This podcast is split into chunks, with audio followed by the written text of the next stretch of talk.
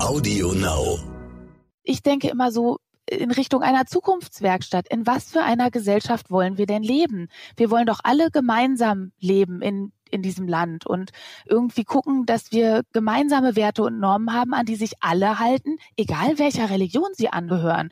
Und das müssen wir doch mit den Kindern irgendwie anbahnen. Oh Mama. Räumt ihr bitte mal euren Scheiß hier weg. Mami, chill mal deine Base. Herzlich willkommen und schön, dass ihr wieder dabei seid bei einer neuen Folge von Elterngespräch, dem Podcast-Talk von Eltern für Eltern. Ich bin Julia Schmidt-Jorzig, habe selbst drei Kinder und jeden Tag neue Fragen rund ums Familienleben. Heute an Julia Wöllenstein. Sie ist alleinerziehende Mutter von drei Kindern, war mal Sozialpädagogin und ist seit einigen Jahren Lehrerin an einer Gesamtschule mit integrierter Förderstufe in Hessen, an der Kinder aus vielen verschiedenen Nationen zusammentreffen. Wie viele ihrer Kolleginnen arbeitet sie dort bis an den Rand der Erschöpfung und darüber hinaus, um das Ruder für diese Kinder herumzureißen und ihnen eine faire Bildungschance zu ermöglichen. Weil sie dabei aber auf die immer gleichen Probleme stößt, hat sie ein Buch geschrieben mit klaren Forderungen. Die Infos dazu findet ihr in unseren Shownotes. Ich spreche heute mit ihr, um von ihr direkt zu erfahren, was sie braucht, um ihre Arbeit gut machen zu können. Denn Lehrerinnen wie Julia Wellenstein können am besten beurteilen, was Kinder mit Migrationshintergrund brauchen, um eines Tages gut integrierte, berufstätige Mitglieder und Stützen unserer demokratischen Gesellschaft zu sein. Hallo. Hallo. Hallo. Ja, vielen Dank, dass Sie sich die Zeit nehmen. Gerne. In den meisten Familien, die ich kenne, sieht ein Morgen ganz grob so aus. Mami oder Papi wecken das Kind, es gibt Frühstück, am besten den warmen Kakao, jemand spielt ein Pausenbrot nach Wunsch und dann wird das Kind in die Schule gefahren. Wie sehen die Morgende Ihrer Schüler aus? Ähm, ja, ganz so verallgemeinern kann ich das natürlich nicht, aber ähm, wir haben durchaus viele Schüler, die eben morgens sehr auf sich selbst gestellt sind, die zum Teil noch ihre jüngeren Geschwister in den Kindergarten bringen, bevor sie selber in die Schule kommen. Manchmal ist es so, dass die Eltern dann tatsächlich noch im Bett liegen. Das will ich aber gar nicht unbedingt immer mutmaßen, sondern ähm, es gibt es durchaus auch, dass die Eltern dann schon auf Arbeit sind, ja, oder sich dann eben doch um diverse Geschwisterkinder kümmern und so weiter. Insofern sehen die Morgende unserer Schüler so aus, dass sie dann oft ohne Frühstück zu uns in die Schule kommen. Ja, teilweise sind sie zu spät, weil sie eben vorher noch einen Gang erledigen müssen. Ja, und da kommt man eben in die Bredouille, weil man natürlich weiß, wie viel auf so einem Kind lastet.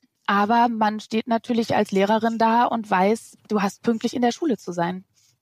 Ja, vielleicht einmal ganz grundsätzlich vorneweg. Wir reden hier natürlich übers große Ganze. Selbstverständlich gibt es immer ganz viele Schattierungen dazwischen. Das ist, glaube ich, bei diesem Thema wahnsinnig wichtig dazu zu sagen. Es geht hier nicht darum, über einen Kamm zu scheren, ne? sondern wir, Sie haben eine Entwicklung beobachtet, über die haben Sie ein Buch geschrieben und über die sprechen wir. Und dass es natürlich da drin immer noch Ausnahmen gibt, ist, glaube ich, klar, aber will ich hier nochmal sagen. Ne? Also gibt ja ganz viele Changierungen. Genau, das finde ich ist halt auch ganz wichtig, das immer wieder zu betonen, weil das heutzutage oft der Fall ist, dass man alles schwarz oder weiß sieht. Und natürlich sind nicht alle Schüler so und natürlich gibt es viele, da, da läuft das gut und das andere schlecht und so weiter. Ne? Also genau. Ja, also worum es mir ging mit diesem Einstieg war, einfach zu sagen, die haben an so einem Tag schon eine Menge dann auf dem, auf dem Rücken, ne? Und, und damit ist natürlich so ein Schultag beginnt schon mal gleich total anders als der Schultag von vielen Kindern, die ich in meinem Dunstkreis zum Beispiel habe. Und was das Problem an diesen Dunstkreisen ist, darauf kommen wir auch später noch. ja, also genau. weil jeder so in seiner Blase lebt. Aber das ist, ja. machen wir noch. Sie unterrichten Englisch und darstellendes Spiel. Ähm, ja. Können Sie einmal beschreiben, was der Unterschied zu einer Theater AG ist und warum gerade dieses Fach für die Arbeit, die Sie machen wollen, so wichtig ist? Also eine Theater AG ähm, würde in erster Linie darauf abzielen, dass man ein Stück spielt, ja eventuell ein Stück, das es auch schon gibt, äh, wo die Schüler dann einen Text auswendig lernen und ähm, ja quasi so ein bisschen Schauspielerei üben. Darstellendes Spiel hat einen ganz anderen Ansatz. Da arbeiten wir mit den Kompetenzen, die so eine Gruppe mit sich bringt und dem, was man da so an äh, Gemeinschaftsgefühl und eben auch an der Erfahrung herauskitzeln kann, wenn wir alle zusammenhalten und ähm, uns auch an gewisse Regeln und Absprachen halten, dann äh, passiert hier Theater, ohne dass wir das eigentlich jetzt großartig beabsichtigen. Also ne, ein klassischer darstellendes Spielanfang fängt eben an mit einer Gruppe, die über die Bühne läuft, gleichzeitig stehen bleibt, verschiedene Dinge ruft und so weiter, um Gefühle beim Zuschauer auszulösen und auch über ein Thema etwas zu erzählen. Meistens ein Thema, was die Schüler auch selber beschäftigt und nicht in erster Linie eine literarische Vorlage und ganz viel Text auswendig lernen und so weiter. Genau. Sie haben ja gesagt, was die Schüler beschäftigt. Ist das also für Sie auch ein Mittel, um einfach so ein bisschen das Ohr an dem zu halten, was bei denen gerade los ist? Ja, auf jeden Fall. Also ich betone dann zwar schon immer, dass es natürlich jetzt keine therapeutische Sitzung ist. Das äh, ist auch immer ganz wichtig für die Schüler, weil in erster Linie muss es Spaß machen, damit die Schüler überhaupt Lust haben, so eine Grenzerfahrung zu machen. Weil das ist auch ganz wichtig. Wir arbeiten schon auch meistens auf eine Aufführung hin, denn das geht vielen von meinen Schülern ab. So ähm, dieses Erlebnis, ich zeige anderen etwas und bekomme dafür ein positives Feedback. Weil auch das kennen wir wahrscheinlich, also Sie und ich aus unserem mhm. Umfeld. Kinder, die in ihrer Freizeit ganz viele tolle Hobbys haben und die Eltern, die begeistert dann im Zuschauerraum oder am Rand stehen und dem Kind sagen, dass es das richtig toll toll gemacht hat. Diese Erfahrung machen viele meiner Schüler viel zu selten. Und deshalb lege ich schon auch großen Wert darauf, dass die Gruppe irgendwann diese Hürde überspringt und sagt, ja, wir zeigen das jetzt mal. Auch das ist wichtig. Wir zeigen das normalerweise nicht den Eltern, weil die gar nicht, äh, entweder gar nicht in die Schule kommen können, weil sie keine Zeit haben oder weil sie auch sprachlich gar nicht in der Lage sind, das zu verstehen, was die, ihre Kinder da gerade ähm, spielen, sondern wir laden immer Schüler ein aus unserer Schule. Wir machen dann mhm. immer Klassenvorstellungen und es ist für die Schüler dann immer total aufregend, äh, das den Mitschülern zu zeigen. Genau, und das sind aber Erfahrungen, die die Schüler machen und an denen sie wachsen können. Und das finde ich so toll und auch so wichtig an dem Fach. Wie oft können Sie das Fach geben? Im Moment habe ich vier darstellende Spielgruppen in der Woche. Das heißt, eine zehnte Klasse, zwei neunte Klassen, Moment, und Nee, ich habe äh, zwei zehnte Klassen und zwei neunte Klassen, so ist es. Ja. Ähm, genau, das heißt, im Moment habe ich zwölf Stunden darstellendes Spiel in der Woche. In den Realschulzweigen wird es nämlich wie ein Hauptfach bei uns an der Schule unterrichtet. Das ist aber eine Ausnahme, weil Sie so eine kulturelle Ausrichtung haben, ne? Genau, ja. Mhm. Ja, ist also Ihre besondere Schule jetzt. Das heißt aber, also für den einzelnen Schüler hat er eine Stunde? Für den äh, einzelnen Schüler, wenn die im Realschulzweig sind, sind es vier Stunden die Woche und ähm, okay, meistens das ist eine ja Gruppenstärke. Eine ganze Menge. Genau, eine Gruppenstärke ja. von 16 Schülern habe ich da im Moment. Genau, okay. und das zeigt auch schon, das ist keine richtige Theater AG, wo jeder eine Riesenrolle hat. Dann bei 16 Schülern, äh, wer soll sich das angucken? Ne? Also ja. wenn da jeder einen Riesentext auswendig lernt. Ich frage das nur so intensiv, weil wir ja nachher auch noch auf viele Themen kommen werden, wo es einfach sehr viel um Vertrauen geht. Also wie mhm. komme ich mit den Schülern ins Gespräch? Und ich habe das in Ihrem Buch so gelesen, dass das eben ein ganz, ganz wichtiges Mittel zum Zweck ist, überhaupt ne, mhm. in so ein Vertrauensverhältnis zu kommen mit den Schülern und dann eben um wirklich größere Themen, auf die wir gleich noch kommen, auch gut sprechen zu können. Mhm. Ist das mhm. richtig? Das ist auf jeden Fall richtig und das ist auch das, was ich immer sage. Gerade an Schulen, die mit besonderen Herausforderungen arbeiten, also die salopp gesagt Brennpunktschulen, Schulen sind, arbeiten die Lehrer immer über die Beziehungsebene. Das ist auch an anderen Schulen inzwischen so, dass viel über Beziehung läuft. Aber bei unseren Schülern ist es nochmal eine Schippe verschärft, weil wir natürlich auch deren Bezugspersonen zu der Kultur des Landes sind, in dem sie leben. Ja, sie vereinen also viele Jobs in einem, mhm. wenn man es sich mal so anhört. Ne? Und das ist so ein bisschen das Problem. Vielleicht machen wir es nochmal konkret, auch wenn man das irgendwie so grob weiß, aber die Kinder äh, und Jugendlichen, die Sie unterrichten, die haben Flucht hinter sich, die haben Vertreibung hinter sich, die haben Tote gesehen, die haben Geschwister verloren, die haben teilweise Eltern verloren. Was machen diese Erlebnisse das sage ich jetzt mal aus Lehrerinnensicht, mit der Konzentrationsfähigkeit dieser Schüler? Ich meine, die Antwort liegt auf der Hand, aber trotzdem sagen Sie mal, was das dann bedeutet im Alltag. Ja, das macht mit den Kindern, dass diese Erfahrung und diese Traumata, die ja oft dann auch nicht bearbeitet wurden, sie daran hindern, Dinge zu lernen, die für uns jetzt in der siebten oder achten Klasse eben ganz normal im Lehrplan stehen. Also da steht dann die Frau Wöllenstein vorne und will, dass äh, man 20 Vokabeln auswendig lernt. Und eigentlich hat man aber noch äh, Gedanken an zu Hause. Oder wie geht's jetzt gerade meinem Cousin, äh, den ich seit Wochen nicht gehört habe und so weiter, die einen nicht loslassen. Und die die Kinder davon abhalten, sich wirklich auf ein neues Lernthema einzulassen. Jetzt kann man sagen, okay, aber wie soll die Schule das leisten? Theoretisch wäre jetzt sozusagen der Impuls zu sagen, das müssen halt, ne, auch wenn es schwierig ist, irgendwie die Eltern machen oder das kann die Schule gar nicht leisten. Vielleicht sagen Sie einmal was zur Situation der Eltern, die Sie, also das, das Gros, ne? Wir reden immer so ein bisschen vom Gros. In welchen Situationen befinden die sich häufig? Sind die in der Lage, diese Kinder aufzufangen? Naja, gerade für die Eltern ist es ja auch schwierig. Also, ne, das ist genauso, wie Sie sagen. Wir haben auch andere Eltern, aber eben viele Eltern äh, kommen zum einen aus anderen Kulturkreisen und haben zu 90 Prozent dann eben auch eine andere Muttersprache und äh, versuchen gerade erst Deutsch zu lernen oder versuchen es auch nicht mitunter und sind der Sprache einfach gar nicht mächtig. Das heißt, die können zum einen nicht verstehen, in was für einem Schulsystem ihr Kind gerade äh, unterwegs ist, weil die Schulsysteme in den anderen Ländern oft äh, anders funktionieren. Und zum anderen haben sie ja selber auch zu kämpfen. Und äh, also genau. ich stelle mir das mhm. immer so vor, wenn ich als Deutsche mit drei, vier Kindern äh, in den Irak äh, flüchten würde und dort die Sprache nicht können äh, könnte, dann äh, hätte ich natürlich auch erstmal andere Sorgen, als äh, meinen Kindern jetzt irgendwie einen Therapeuten zu suchen oder äh, ja zu gucken, dass das Kind seine Traumata aufarbeitet, weil man natürlich natürlich erstmal guckt, dass man überhaupt was zu essen im Schrank hat und so weiter. Ne? Ja, ja. Ich frage das deshalb so dezidiert, weil man jetzt sagen kann, ja, und so ist es eben einfach. Das heißt, diese ganzen Aufgaben landen gewissermaßen auch bei Ihnen, weil Sie, wie Sie eben schon sagten, gewissermaßen auch das, das Scharnier zu dieser, zu unserer Kultur sind. Genau, ja. Und jetzt ist eben, jetzt haben Sie sozusagen in dem Buch klare Forderungen, wo Sie sagen, und damit ich das machen kann, brauche ich einfach ein paar Dinge. Mhm. ja, damit ich, damit ich das sozusagen umsetzen kann.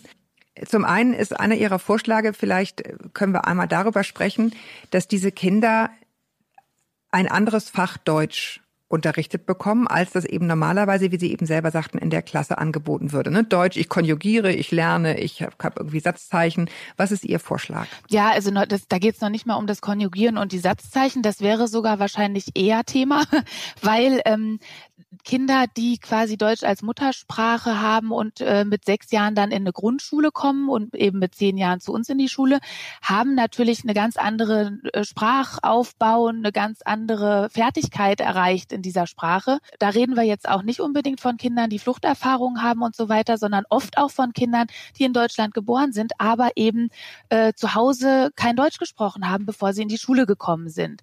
Und dann wäre eben Deutsch als Zweitsprache ab der ersten Klasse für diese Kinder sinnvoller als ein Deutschunterricht, der schon früh sehr viel auf Textverständnis und Interpretation und Geschichtenschreiben abzielt, sondern Deutsch als Zweitsprache zielt eher erstmal auf einen richtigen grammatikalischen Satzbau ab, damit die Kinder erstmal ein gutes Fundament haben. Und das wird oft vernachlässigt, dass viele unserer Schüler ja. Äh, kein gutes Fundament in der deutschen Sprache haben. Und alles baut aber auf dieses Fundament auf. Also ja nicht nur Deutsch, sondern ja. auch Geschichte und Erdkunde und so weiter. Vielleicht noch einmal zum Verständnis. Also so, soweit ich das verstanden habe, ist es so, wenn also heute ein, ein Kind hierher kommt, geflohen ist, die Sprache nicht spricht, dann hat es durchaus erstmal Zugang zu den sogenannten DATS-Klassen. Mhm, genau. Also äh, Klassen, in denen sie eben erstmal nichts anderes machen als Deutsch, Deutsch, Deutsch, Deutsch, Deutsch, Deutsch, Deutsch, versuchten auf, auf ein paar Gebiete, aber dann nach zwei Jahren ist dieser Service in Anführungsstrichen vorbei und dann werden die altersgemäß in eine Klasse geschmissen und dann in diesen Stoff. Genau. Ne? Mhm.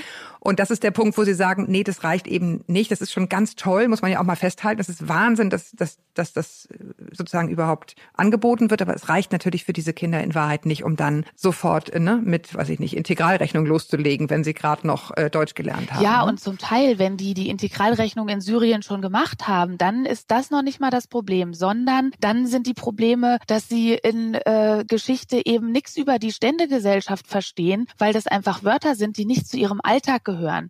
Also das sind so zwei Probleme, die ähm, so ein bisschen unterschiedlich gelagert sind. Das eine sind die Probleme der Seiteneinsteiger, die quasi in einer höheren Klasse bei uns einsteigen, dann Deutsch als Zweitsprache lernen und auf einmal dann aber in einer Klassenstufe sind, wo sie mit Deutschtexten konfrontiert werden, die nicht einem A2 Sprachniveau B 1 Sprachniveau und so weiter entsprechen, sondern ja für, für Muttersprachler schon oft schwierig genug zu verstehen sind. Und das andere sind die Kinder, die quasi hier leben, mit einer, in einer Familie, die einen Migrationshintergrund hat und bevor sie in die Grundschule kommen, eigentlich fast nur die Muttersprache der Eltern sprechen und dann eben in der Grundschule aber beschult werden wie deutsche Kinder. Und auch da hakt ja, es ja also dann, ne? also passt ja dann auch wieder nicht. Man kann sich an fünf Fingern ausrechnen, was für eine Herkulesaufgabe das für ein traumatisiertes Kind ist. Also unvorstellbar, ja. Wir haben schon so ein bisschen über die Eltern gesprochen und, und die Situation, in der die sich häufig befinden, im Zweifel selbst traumatisiert, wenn sie denn Flucht, äh, eine Fluchthistorie haben. Ähm, aber sie haben auch ein, ein heikles Thema in ihrem Buch angesprochen und das ist die Erziehung ähm, der Jungs vor allen Dingen in, in vielen arabischen Familien. Sie beziehen sich da auf die Schulabbrecherquote, die sehr, sehr hoch ist bei äh, Jungen mit Migrationshintergrund. Wo, wo liegen da die Probleme, wo Sie den Finger reinlegen und sagen, da müssen wir einfach genauer hingucken und, und klarer Stellung beziehen?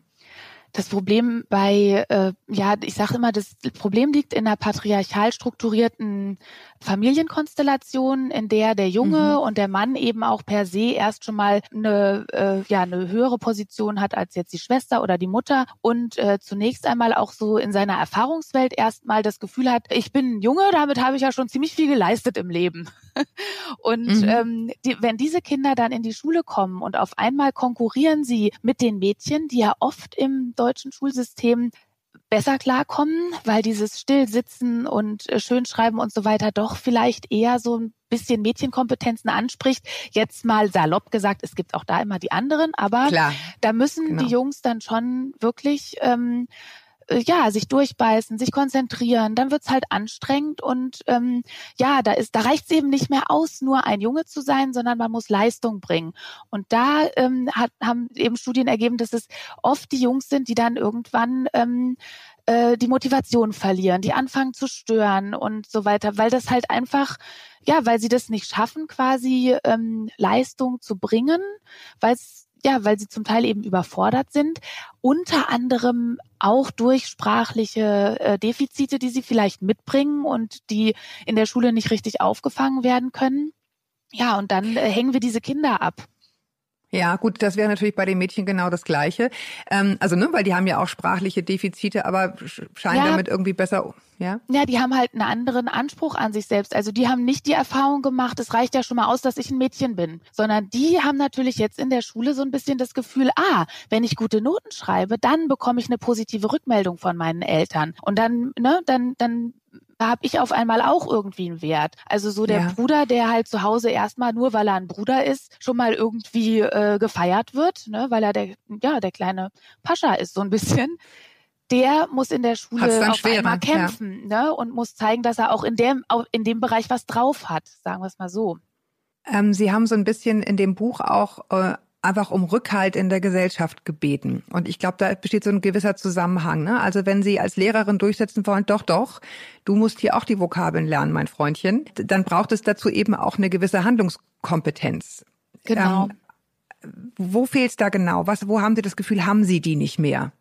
Und hätten Sie gern zurück? Oder was könnten die Mittel sein? Ja, ich habe das Gefühl, dass dort durch ja gesellschaftliche Bewegungen, die wir so in den letzten Jahren hatten, wo man vielleicht auch so denkt, ja, das ist doch Schule, da kenne ich mich aus, wenn man so ja ein äh, Elternteil der Mehrheitsgesellschaft ist und das Beste für sein Kind will und auch so einen äh, wohlwollenden Blick auf das eigene Kind hat, wird dann eben viel durchgesetzt, was aber meinen Schülern nicht ganz so gut tut. Als Beispiel jetzt zum Beispiel, dass ähm, da glaube ich Eltern, die sehr, sehr bedacht sind auf die schulische Karriere ihres Kindes, irgendwann durchgesetzt haben, dass erstmal diverse Aktennotizen geschrieben werden müssen, dass äh, Kinder, also dass die Eltern ähm, äh, informiert werden über Fehlverhalten der Kinder, bevor so etwas wie du wirst, äh, genau, du musst mal nachsitzen, du äh, wirst jetzt mal einen Tag nach Hause geschickt oder so. Das kann man nicht mehr alles so ohne weiteres machen. Das war natürlich früher auch nicht so, dass man das jetzt irgendwie äh, aus Jux und Dollerei gemacht hat und und ähm, letztendlich habe ich jetzt auch in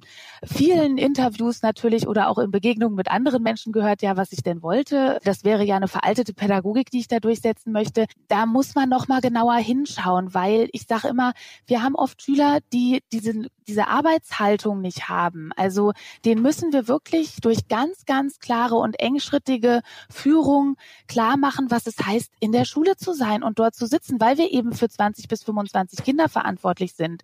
Und deshalb ist ja. es so wichtig, auch mal zu sagen, du stehst jetzt mal vor der Tür fünf Minuten, bis du dich wieder beruhigt hast. Weil ich schaffe es ja gar nicht, wenn einer so richtig ausflippt, den dann im Klassenraum da irgendwie äh, rumtanzen zu lassen, weil ich habe ja auch noch 20 andere, um die ich mich auch kümmern muss. Und dieses jetzt mal, ne, mal fünf Minuten vor die Tür und so mhm. ist alles schwieriger geworden, weil da sehr ich, ich denke mal, es sind diese wirklich aktiven Eltern, die immer gesagt haben, da will ich aber informiert sein, das kann man doch nicht einfach willkürlich mit meinem Kind machen, ähm, was ist denn da vorher passiert und so weiter. Also da hat man nicht mehr dem pädagogischen Urteil des Lehrers vertraut, sondern eben gesagt, das muss bitte alles schriftlich gemacht werden, da will ich vorher drüber informiert sein und dann, ne, dann können Sie vielleicht äh, eine pädagogische Maßnahme ja. durchführen. Ja, das ist einmal vielleicht, um, um da so ein bisschen den Kreis zu schließen. Sie haben ja gesagt, die Eltern, mit denen ich häufig zu tun habe, sind einfach Eltern, die können diese Eltern Mitarbeit und Mitbestimmung gar nicht leisten. Die kennen das auch gar nicht aus ihrem Schulsystem, aus den Ländern, aus denen sie kommen. Die fragen sich, weil was soll ich da jetzt schon wieder unterschreiben?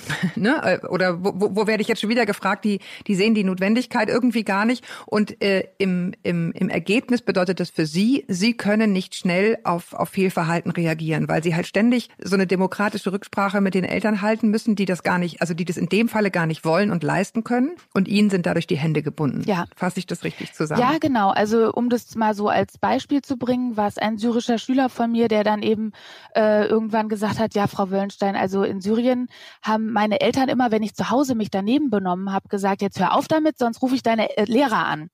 Und wenn ich hier in der Schule irgendwas mache und mich daneben benehme, sagen sie zu mir, ähm, hör auf, sonst rufe ich deine Eltern an. Oder am besten noch, hör auf, sonst schreibe ich das in deine Akte. Ne? Das hat ja für so ein Kind ja. erstmal gar nicht so eine Riesenwirkung. Also, und ja. die Eltern verstehen mich ja nicht, wenn ich die anrufe. Also, ne, da ist ja auch erstmal eine große sprachliche Barriere, die zwischen uns ja. steht.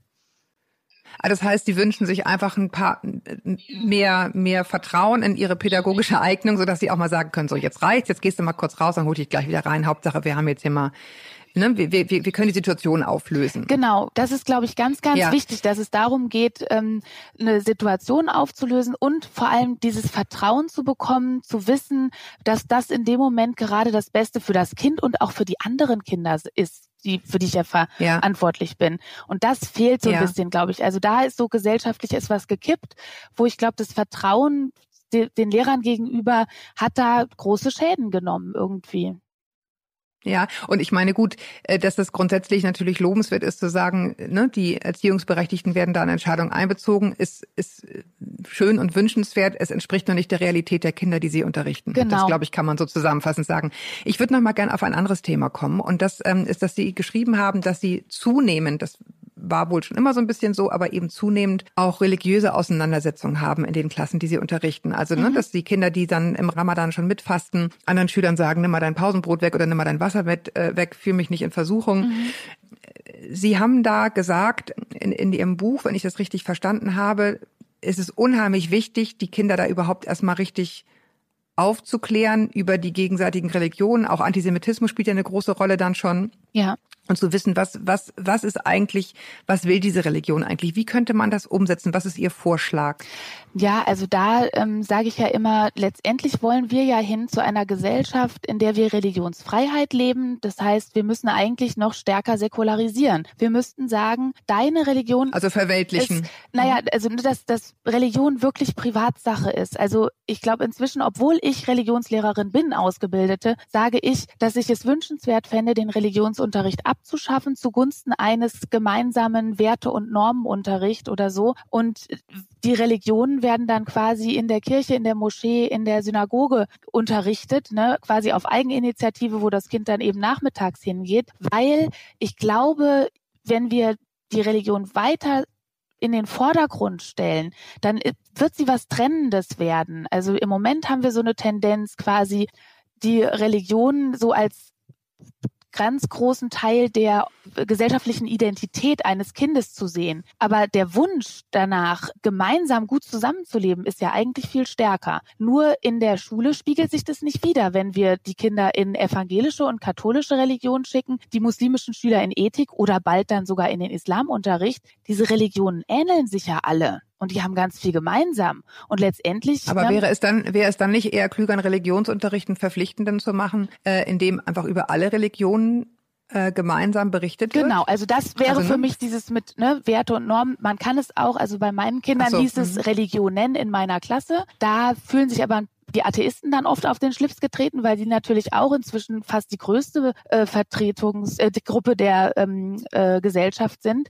Deshalb ist Religion nennen in meiner Klasse natürlich dann auch schon wieder so ein bisschen, schneidet so ein bisschen was aus aus der Gesellschaft. Aber grundsätzlich ginge es darum, alle Religionen gleichwertig zu beleuchten, mit den Kindern ins Gespräch zu kommen, wo sind denn überhaupt die Gemeinsamkeiten und eben nicht das Trennende. Also nicht, was ist anders Ja. in meiner Religion als in deiner, sondern wo sind wir denn alle gleich? Und wir haben ja viel gleich, weil wir wollen alle Menschen gut begegnen, äh, wir wollen alle keinen ermorden oder schlagen oder belügen. Ne? Also von daher hätte man da viel Gemeinsames, was man besprechen könnte. Ja, da sind wir schon beim nächsten Thema. Das hat jetzt mit dem nächsten großen Themenblock zu tun. Das ist das Thema Kopftuch. Da sagen Sie in Ihrem, in Ihrem Buch, wenn ich das richtig verstanden habe, ist es ganz wichtig, dass man das nicht missversteht, die Toleranz einer Kultur gegenüber, ähm, die dann so ein gewisses, ach egal, da entwickelt sich eine Parallelwelt Mhm. Ja. sozusagen darin mündet. Und Sie haben das Thema Kopftuch da aufgegriffen.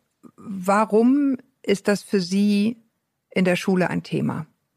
Ja, das hat zwei Seiten. Also zum einen erleben wir natürlich die Schülerinnen mit Kopftuch oft auch als die Schülerinnen, die dann nicht mit dürfen zum Schwimmunterricht, die auf Klassenfahrten nicht mit dürfen oder dann auf einmal krank sind, fa- falls sie doch angemeldet wurden.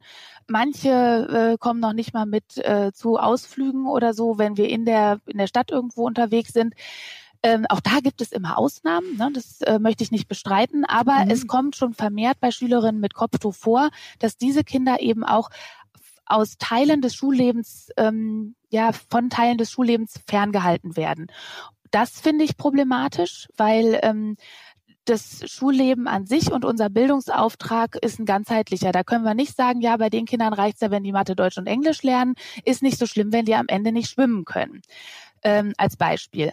Und das andere ist Mhm. auch, äh, dass ich möchte, dass die, die muslimischen Mädchen ohne Kopftuch, die wir im Moment noch viel, viel mehr in der Schule haben, die, die mit Kopftuch sind ja weniger, dass man die schützt Mhm. und so lange zumindestens diese Entscheidung von ihnen fernhält, vor allem auch in einem öffentlichen Raum, bis sie sich wirklich äh, selbstbestimmt dafür entschließen können, ob sie ein Kopftuch tragen möchten oder nicht. Weil kein Kind mit neun oder zehn Jahren entscheidet sich ja selbstständig und unabhängig von seiner Familie für ein Kopftuch. Ja, Sie haben es ja sogar, Sie haben es ja sogar auf ein Menschenrecht äh, runtergebrochen, ne? Die freie Wahl. Ja, genau. Es ist ja, ähm, also die Religionsfreiheit ist ja auf jeden Fall auch im Grundgesetz verankert. Das Genau. ist ja, das ist meine freie Wahl, ob ich das möchte oder nicht. Und gerade beim Kopftuch sprechen wir nicht von einem religiösen Symbol. Das müssen wir immer wieder auch betonen, weil das für meine muslimischen Schülerinnen ohne Kopftuch ganz, ganz wichtig ist. Weil die nämlich im Moment sehr unter Druck stehen in der Schule, weil man ihnen schon so ein bisschen vermittelt, naja, so eine richtig gute Muslima würde doch jetzt ein Kopftuch anhaben. Und das finde ich Mhm. problematisch. Also da kippt auch gerade was. Das war früher nicht so. Also das Kopftuch war kein Zeichen einer guten Muslima. Das gab, ja, äh, Länder, da hatten mehr Frauen ein Kopftuch, aber gerade auch hier in Deutschland, Gastarbeiterkinder, da kannte man das gar nicht mehr. Und auf einmal Das wird jetzt das. wieder mehr, haben Sie das Gefühl, ja. Oh ja, Mhm. also das kann ich auf jeden Fall unterstreichen. Dass das, Naja, und äh, was Sie ja auch in, in dem Buch sagen, ist, dass ja auch entscheidend ist, nicht äh, tragen die das vielleicht in ihrer Freizeit oder entscheiden die das irgendwann so, sondern wir haben einfach die Trennung von Kirche und Staat. Das wäre halt, ja, Ne? eben einerseits haben wir die und andererseits haben wir die aber dadurch, der Religionsunterricht im Grundgesetz mit drin steht, ist da irgendwas, passt da nicht genau. Ne? Und da, Mhm. ähm, glaube ich, sollten wir mal ganz ehrlich mit uns ins Gericht gehen. Und ich denke immer so, in Richtung einer Zukunftswerkstatt. In was für einer Gesellschaft wollen wir denn leben? Wir wollen doch alle gemeinsam leben in in diesem Land und irgendwie gucken, dass wir gemeinsame Werte und Normen haben, an die sich alle halten, egal welcher Religion sie angehören. Und das müssen wir doch mit den Kindern irgendwie anbahnen. Und das wird schwierig, wenn wir sie gerade für solche Sachen wie Religionsunterricht, wo es ja darum geht, wie wir zusammenleben, wieder in ihre Religion Ja. zurückfärchen ne? und sagen, so, jetzt Ja. sprichst du aber nur mit den christlichen Schülern darüber, wie man sich gut benimmt. Ja, Sie, ich habe das Thema Menschenrechte schon angesprochen. Sie haben das auch auf, noch auf andere Themen ausgeweitet, nämlich zum Beispiel in Obhutnahme Mhm. bei Gewalt in Familien. Was sind Ihre Erfahrungen? Also in Obhutnahme bedeutet, wenn das Jugendamt irgendwann entscheidet, so dieses Kind muss jetzt aus dieser Familie raus, das geht dann nicht mehr weiter. Mhm. Dazu haben Sie einen, einen eigenen Erfahrungsschatz. Der lautet wie? Ja, da haben wir die Erfahrung gemacht, dass wir inzwischen oft Entscheidungen miterleben, die der Kultur des Kindes, der Herkunftskultur des Kindes geschuldet sind. Und da Machen, Das- machen Sie mal konkret. Das, ja, also dass zum Beispiel ein Mädchen, das äh, zu Hause geschlagen wird äh, und vom eigenen Vater beschimpft und beleidigt, vom Jugendamt besucht wird und dann wird ein Bericht geschrieben und dann steht da drin, ja, ähm, das ist eine akute Kindeswohlgefährdung, aber unter Berücksichtigung der Kultur des Kindes würde man eine Inobhutnahme nicht empfehlen. Nach dem Motto, da wird sowieso geschlagen, das ist halt so bei denen. Ich glaube, wenn man mit diesen Leuten dann hart ins Gericht gehen würde und sagen würde, wissen Sie, was da steht, also was dieser Satz bedeutet, dann würden die wahrscheinlich auf einmal sagen, na ja, so habe ich es natürlich nicht gemeint. Aber das ist ja letztendlich das, was da mitschwingt. Und es ist, also das war quasi nur so die, die Spitze des Eisbergs. Ähm, das merkt man. Also um es, ich, will- ich, will, ich will es einmal ganz kurz positiv Mhm. drehen. Was Sie fordern, ist, dass die gleichen Rechte für diese Kinder gelten. Ja, genau. Wie für die Kinder, die wir haben, ja, Ja. also also im Sinne von die, die unserer Kultur entspringen. Also warum warum muss sich ein ein Kind aus dieser Kultur länger schlagen lassen, bevor es sozusagen geschützt wird vom Staat als äh, Kinder aus unserer Kultur? Das ist Ihr Ihr Plädoyer, richtig? Das ist ja, das ist mein Plädoyer. Ich habe natürlich dann auch mit dem Jugendamt da mich irgendwie auseinandergesetzt und die resignieren ja zum Teil auch. Die sagen, wissen Sie, wir haben ja schon alles versucht, aber oft ist es so, dass die Kinder dann doch wieder zurückgehen, weil sie es nicht anders kennen, weil sie natürlich ne, ihre Familie da sich ihrer Familie sehr, sehr verbunden fühlen, egal wie schlimm das ist, was ihnen dort passiert. das ist ja das ist- das liegt ja auch in immer, der Natur so bei eines Gewalt Kindes. in Familien. Mhm. Eben, genau. Ja. Also insofern. Nee, ich finde es nur, ich ne? find's nur wichtig, darüber zu sprechen, weil, weil Sie das auch in Ihrem Buch, finde ich, sehr gut beschreiben, dass das so ein Toleranzmissverständnis ist. Genau, das finde Ja, ich wenn man halt sagt, wichtig. es ist halt bei denen so. Es ist ein Recht, was diese Kinder auch haben, auf eine gute Bildung, auf ne, körperliche Unversehrtheit, auf ähm, Freiwilligkeit beim Tragen von Kopftuchen, was auch immer. Und dass man das einfach für diese Kinder genauso erkämpfen muss, wie für unsere Kinder, nur dass deren Eltern das nicht so können, sich nicht in der Lage sehen oder eben auch teilweise kulturell anders herangehen. Ja, und oft eben auch Ängste haben. Also ich kann ja immer beide Seiten verstehen. Ich kann auch diese Eltern verstehen, die Vorbehalte haben, dieser fremden Kultur gegenüber und ihr Kind schützen wollen. Ne? Das ist ja quasi, das Kopftuch ist ja dann, wenn es früh angelegt wird, in deren Augen auch irgendwie ein Schutz und so weiter. Aber da sehe ich halt auch, dass wir zu wenig mit diesen Menschen wirklich ins Gespräch kommen, denen auch ihre Ängste zu nehmen. Deshalb fände ich sehr schön, wenn wir äh, zum Beispiel Elterncafés in den Schulen installieren könnten, wo wirklich Sozialpädagogen auch mit diesen Müttern arbeiten und irgendwie wirklich mit denen in Kontakt kommen, damit die auch ihre, ja, ihre Ängste und, und ihre Sorgen da so ein bisschen loslassen können. Weil natürlich kann Ja. es so, so nicht funktionieren, ne? Nee, wir haben, wir haben vorhin schon gesprochen über, über die Dunstkreise und über die Blasen, in denen wir uns bewegen.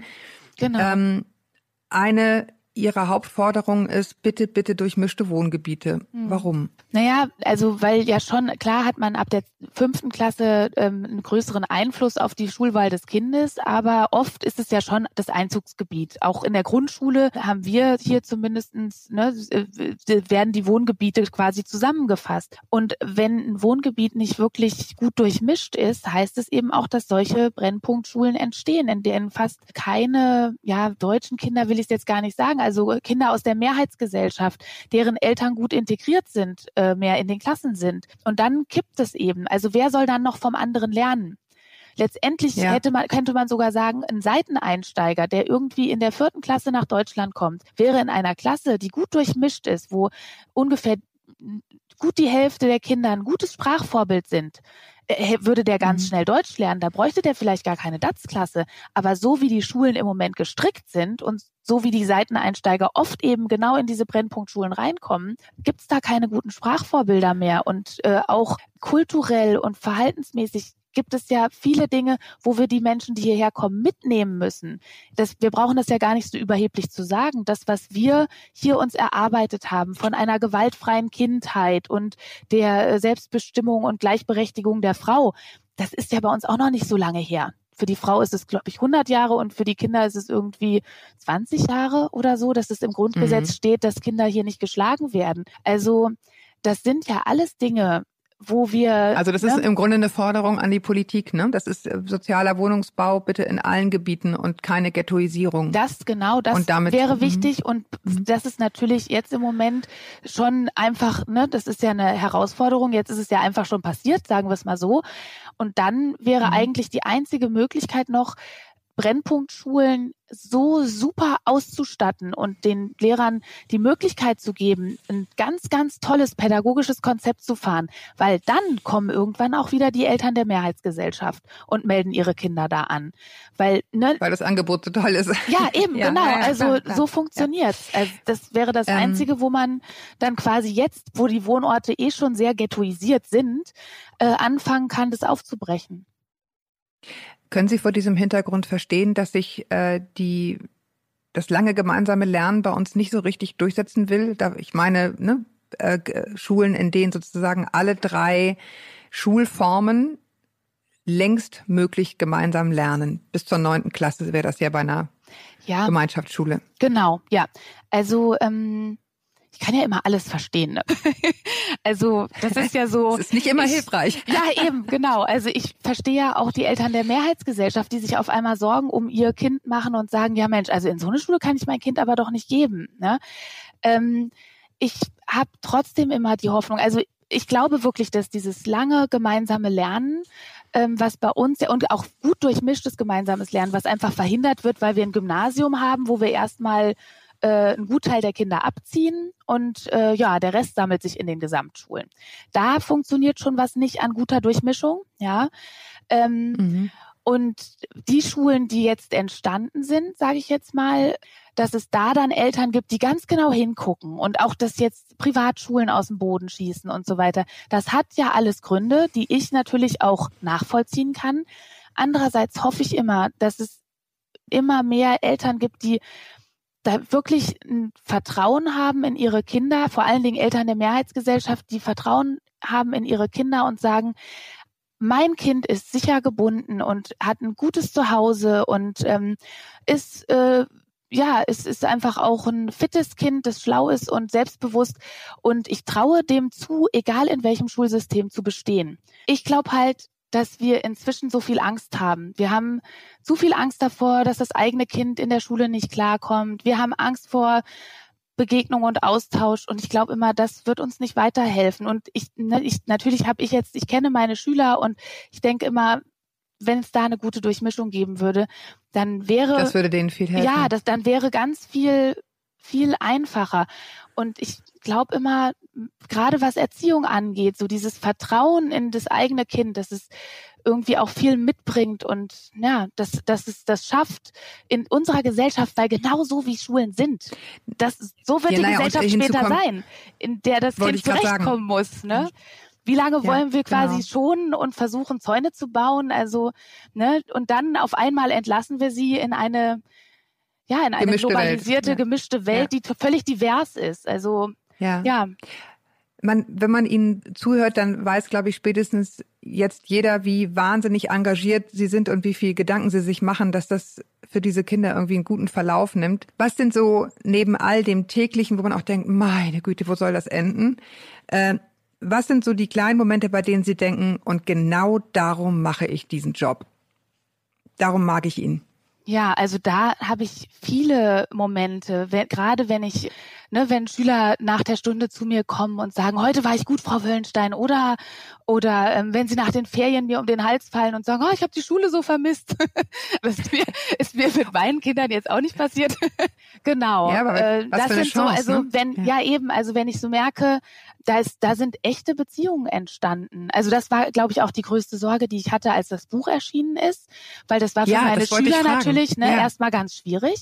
Die haben natürlich gedacht, boah, hier die Frau Wöllenstein, die schreibt da was über Kanaken. Wir sind wir jetzt hier die Kanaken oder was? Und äh, die will keine Mädchen mit Kopftuch und so weiter. Das waren erstmal ganz schön harte Wochen, weil die natürlich auch nur Überschriften lesen und dann braucht man die richtige Schublade und dann war ich erstmal in der schwarzen Schublade. Und das Und war jetzt?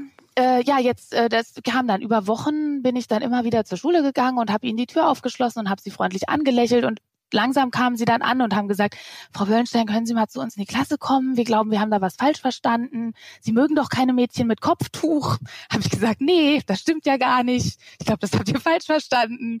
Also ähm, genau das. Also es kam auch ein Gespräch dadurch auf, ja? Ganz viele. Wir hatten unglaublich Ja. viele Gespräche. Ich meine, es kamen dann auch manche, manche Kollegen an und haben gesagt, oh Julia, ähm, kannst du mal in die Vielen Klasse Dank gehen? dafür. Ja, genau. Jetzt reicht's mir aber. ähm, aber das waren wirklich ehrliche Gespräche und gerade die Reaktionen der Mädchen äh, ohne Kopftuch haben mich eigentlich nur bestärkt und ich habe gedacht, nein, wir müssen drüber sprechen und wir müssen auch drüber sprechen, was es mit der Mehrheitsgesellschaft macht, wenn äh, Frauen mit Wenn sie Kopftuch sich nicht kümmert. ins- Ja. Genau, wa- was heißt es überhaupt? Was, was heißt es für einen deutschen Mann, äh, wenn ich ihm mit Kopftuch entgegentrete? Einfach nur, um es zu verstehen und sich danach bewusst dafür zu entscheiden oder dagegen zu entscheiden. Und deshalb, also das mache ich jetzt am Kopftuch fest, aber es waren auch noch viele andere Sachen, über die Klar. wir gesprochen haben, ne? wo ich gemerkt habe, es ist einfach wichtig, angstfrei solche Dinge anzusprechen. Ich sage ja gar nicht, dass alles, was ich da in meinem Buch schreibe, genau so äh, ne, nur so ist. Da gibt's immer auch Zwischentöne. Und ich sage auch nicht, ja, wenn wir jetzt die sieben Forderungen und so und dann wäre hier aber alles super im Schulsystem. Ich glaube, Schule war schon immer schwierig und ne, es ist Sie wollen einfach ein Gespräch darüber. das, ja, genau. Also das wäre schon toll und auch wirklich mal out, out of the box denken. Also wirklich mal denken, macht das Gymnasium noch Sinn? Also gerade auch wenn wir Inklusion denken, ist es wirklich Inklusion, wenn wir von vornherein ein dreigeteiltes Schulsystem haben? Und es ist ja eine EU-Norm, die wir da eigentlich erfüllen müssen. Ne? Das Also- machen wir nochmal extra. Jetzt machen wir nicht zwei Folgen. nee, aber, aber ich meine, das ist der Grund, weswegen wir Sie hier eingeladen haben, weil ich einfach der festen Überzeugung bin, dass es wichtig ist, weiter im Gespräch zu bleiben Mhm. und sich nicht abzuschotten in der, in der eigenen Welt und zu denken, ja, das müssen die irgendwie lösen. Das ist ja unser aller Thema, ne? Also Genau. wir, wir haben inzwischen eine Gesellschaft, die, die bunt gemischt ist. Das wird sich auch nicht mehr ändern und zurückdrehen lassen. Jetzt müssen wir gucken, wie wir es gut hinkriegen für alle, für alle Beteiligten. Ich will noch mal eine Sache abbinden, weil ich habe das bewusst am Anfang vermieden, den Titel Ihres Buches zu sagen. Jetzt haben Sie es selber einmal kurz Ah, okay. gesagt. Und jetzt will ich das einmal nur kurz abbinden. Warum? Das Buch heißt von Kartoffeln, von Kanaken und Kartoffeln oder andersrum von Ka Kartoffeln Von- und Kanaken. Ja. Genau, äh, und dazu sei gesagt, dass das die Bezeichnungen sind, die die Schüler selber einander sagen. Die Kartoffeln sind die Deutschen sozusagen und die Kanaken, so nennen die sich untereinander. In Mhm. Ja. Anführungsstrichen im Spaß. Ja, immer Und, ähm, im Spaß, genau. Und da möchte ich nochmal Ja. betonen, dass die Kartoffel nämlich mindestens genauso schlimm ist wie der Kanacke. Also das ist nämlich Genau. sehr lustig, weil Nee, ich will damit nur sagen, es ist wichtig zu wissen, Sie haben diese Namen nicht gegeben, sondern Sie haben das sozusagen zitiert. Deswegen Ja. habe ich den Titel am Anfang vermieden, weil ich wollte, dass die Leute Sie erstmal kennenlernen, um zu wissen, wie Sie ticken, damit man das nicht gleich in den falschen Hals kriegt.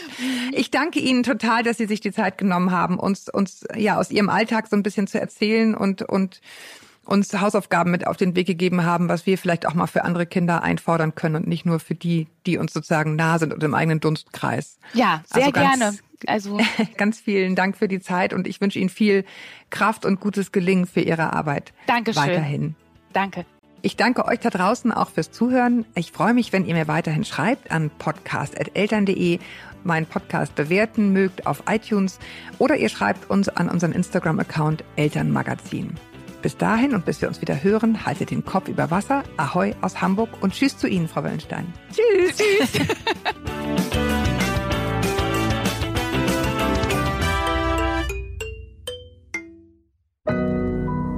Audio Now.